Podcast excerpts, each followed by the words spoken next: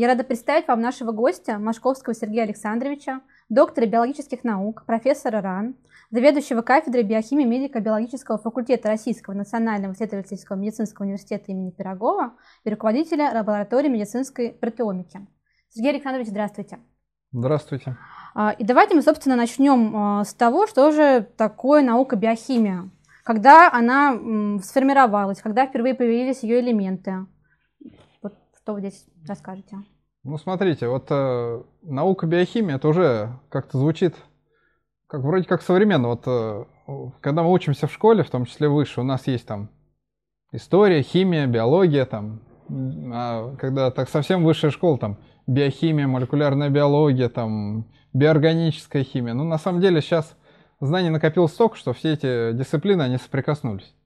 Просто у нас, например, в институте, ну, в университете есть кафедра биохимии, есть кафедра молекулярной биологии, есть кафедра там, э, там какой-нибудь молекулярной генетики. На самом деле они могут говорить об одном и том же. Поэтому сегодня биохимия и наукой, скажем, это какой-то частный раздел, да и то, который очень, скажем, туманно определяется. Сейчас есть просто молекулярные науки о жизни.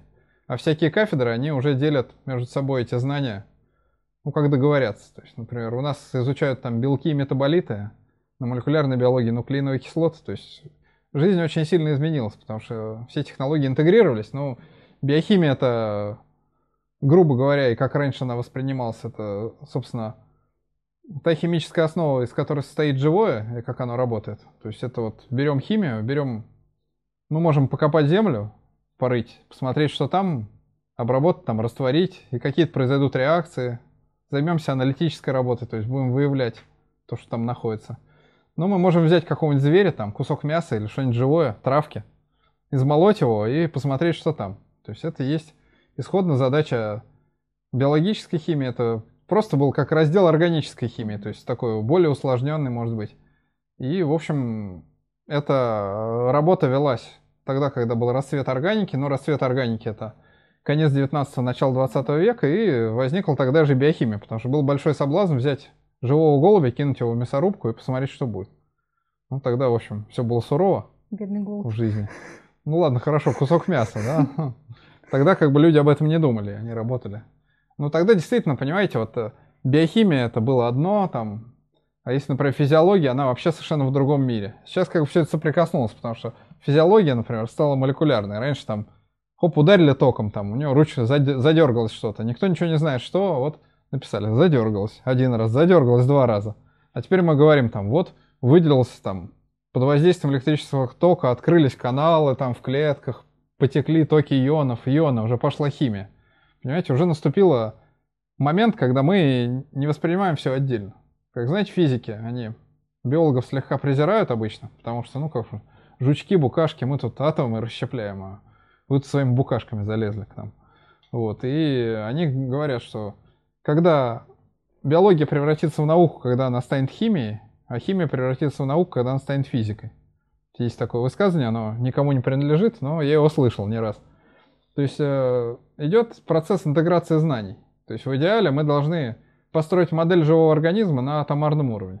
И это будет такая высокая цель биологии. То есть мы будем знать все от А до Я. То есть от того, как он бегает, прыгает, что он ест там, да, как он себя ведет.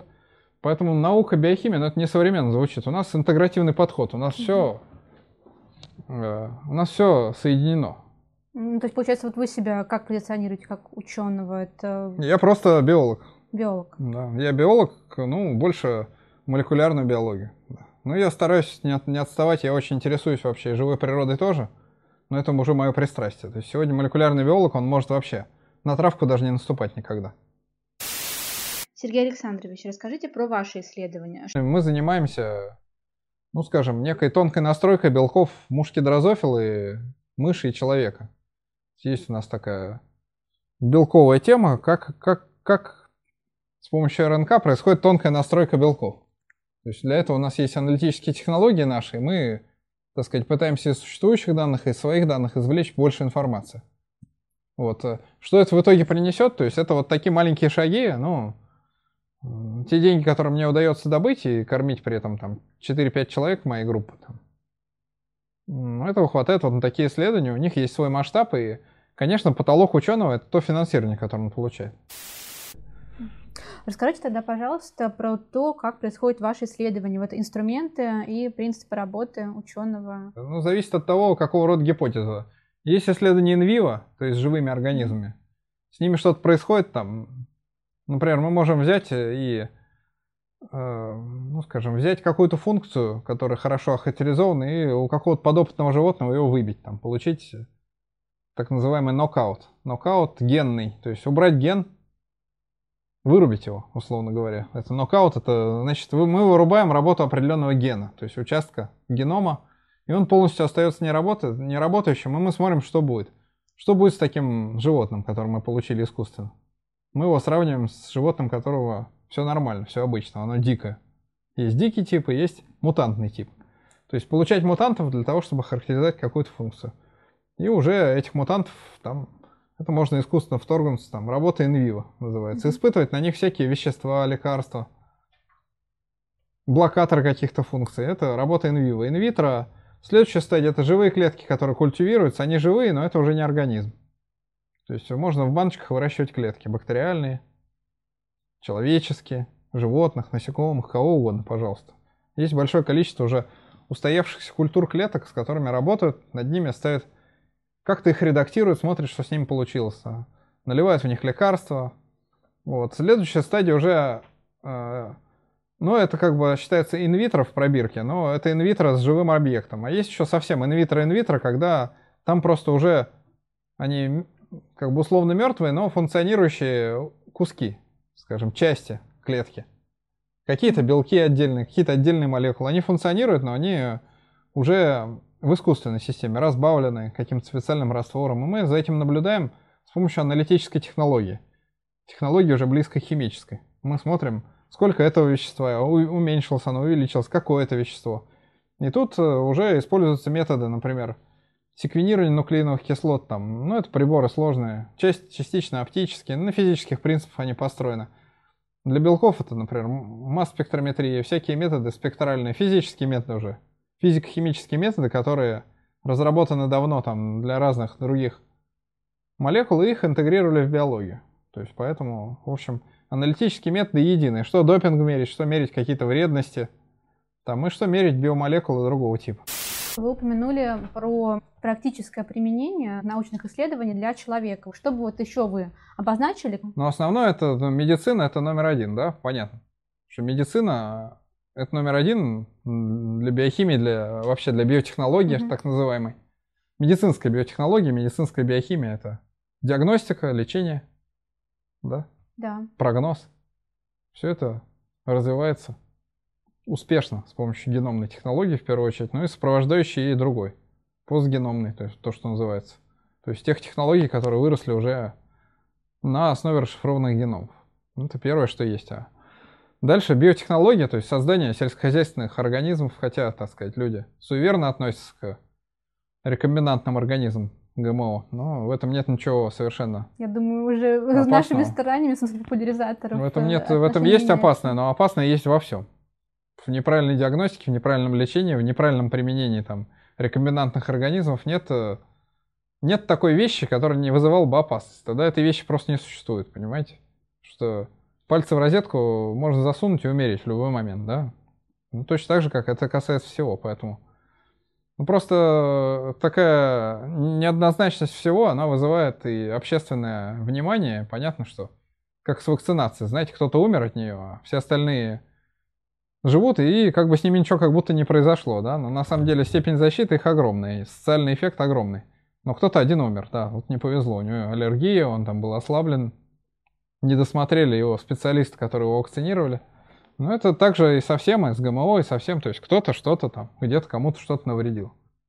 И тем не менее, все-таки каких-нибудь поэтому... открытий вы ждете вот в ближайшее время в целом э, от, э, от вашего сообщества узкого ну, и, от, се... и от мирового сообщества сегодня, научного? Сегодня разработано, э, извините, что перебил, сегодня разработан способ редактирования геномов точного редактирования генома, то есть, ну, если у человека там, или у какого-то, например, имеется животное, у которого там такой-то код, который, например, нас не устраивает, мы, мы просто внедрились и изменили этот код очень точно, с точностью до одной буковки.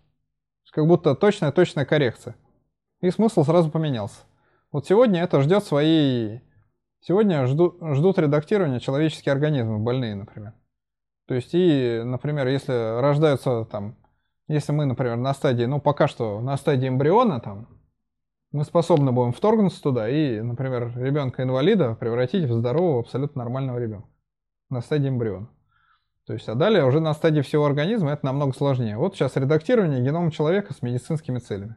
То есть полное исцеление, например, наследственных заболеваний, которые выявились. Впоследствии, возможно, при грамотной доставке полное исцеление злокачественных опухолей. Ну, это, это будущее, ну как. Вообще, излечение злокачественных опухолей – это вопрос, где прогресс достигается невероятный, и он и проблема может быть решена. Не полностью, но значительно улучшится ситуация. Сергей Александрович, расскажите, пожалуйста, что именно повлияло на вас? Почему вы стали ученым? Я с детства любил животных. Я в 4 года решил стать биологом просто. Но потом так сложилось, что, ну, и могу сказать, малодушие тоже меня привело в биохимию, потому что я хотел поступить на биофак, но у меня там не хватало химии, предмета. Надо было сдавать химию а я не подготовился. Я поэтому просто пошел туда, где химию не надо было сдавать. Ну, так у меня в роду много медиков там, причем известных. Я вот решил совместить, так сказать, какую-то профессию медицинскую и биологическую. И вот так э, это меня привело в институт. Ну, как вы понимаете, существуют какие области там? Я воплощаю, так сказать, преподавание и исследование. Вот. А, а что еще у нас существует в природе? Какие другие занятия? Там, может быть, спорт, искусство и продажи, наверное, да, бизнес.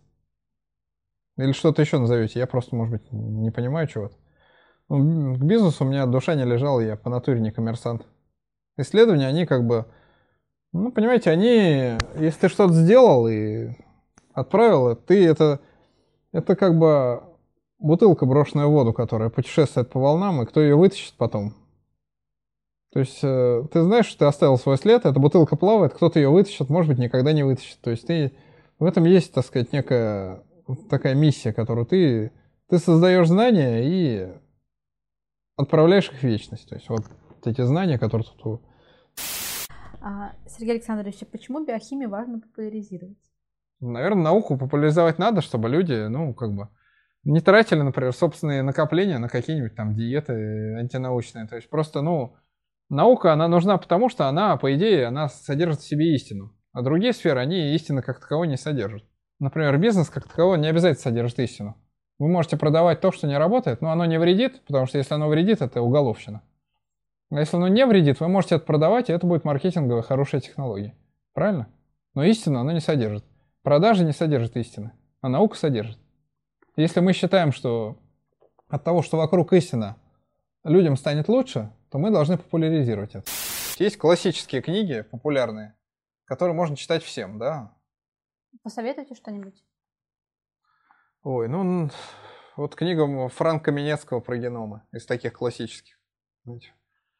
Есть такой деятель, очень хороший, физтех, Максим Франк Каменецкий. Не помню, какого книга называется, но она очень известна. Хорошо, начнем тогда с нее. Есть, есть такой профессор в Новосибирске, Павел Михайлович Бородин, он написал очень хорошую книгу «Кошки и гены» называется. Ну, он там о генетике в целом. То есть книга тоже блестящая совершенно. Ну вот есть еще, я кого-то, конечно, не, не назову, есть еще несколько книг таких, еще советских очень, реально. А, вот, потрясающая совершенно книга, это «Происхождение Земли и жизни на ней». Это Кирилл Яськов, автор. Тоже известный палеонтолог, просто потрясающая книга. Я просто фанатично к ней отношусь. То есть, если что-то и стоило оставлять, вот, ну, эта книга блестяще написанная. Образец просто работы.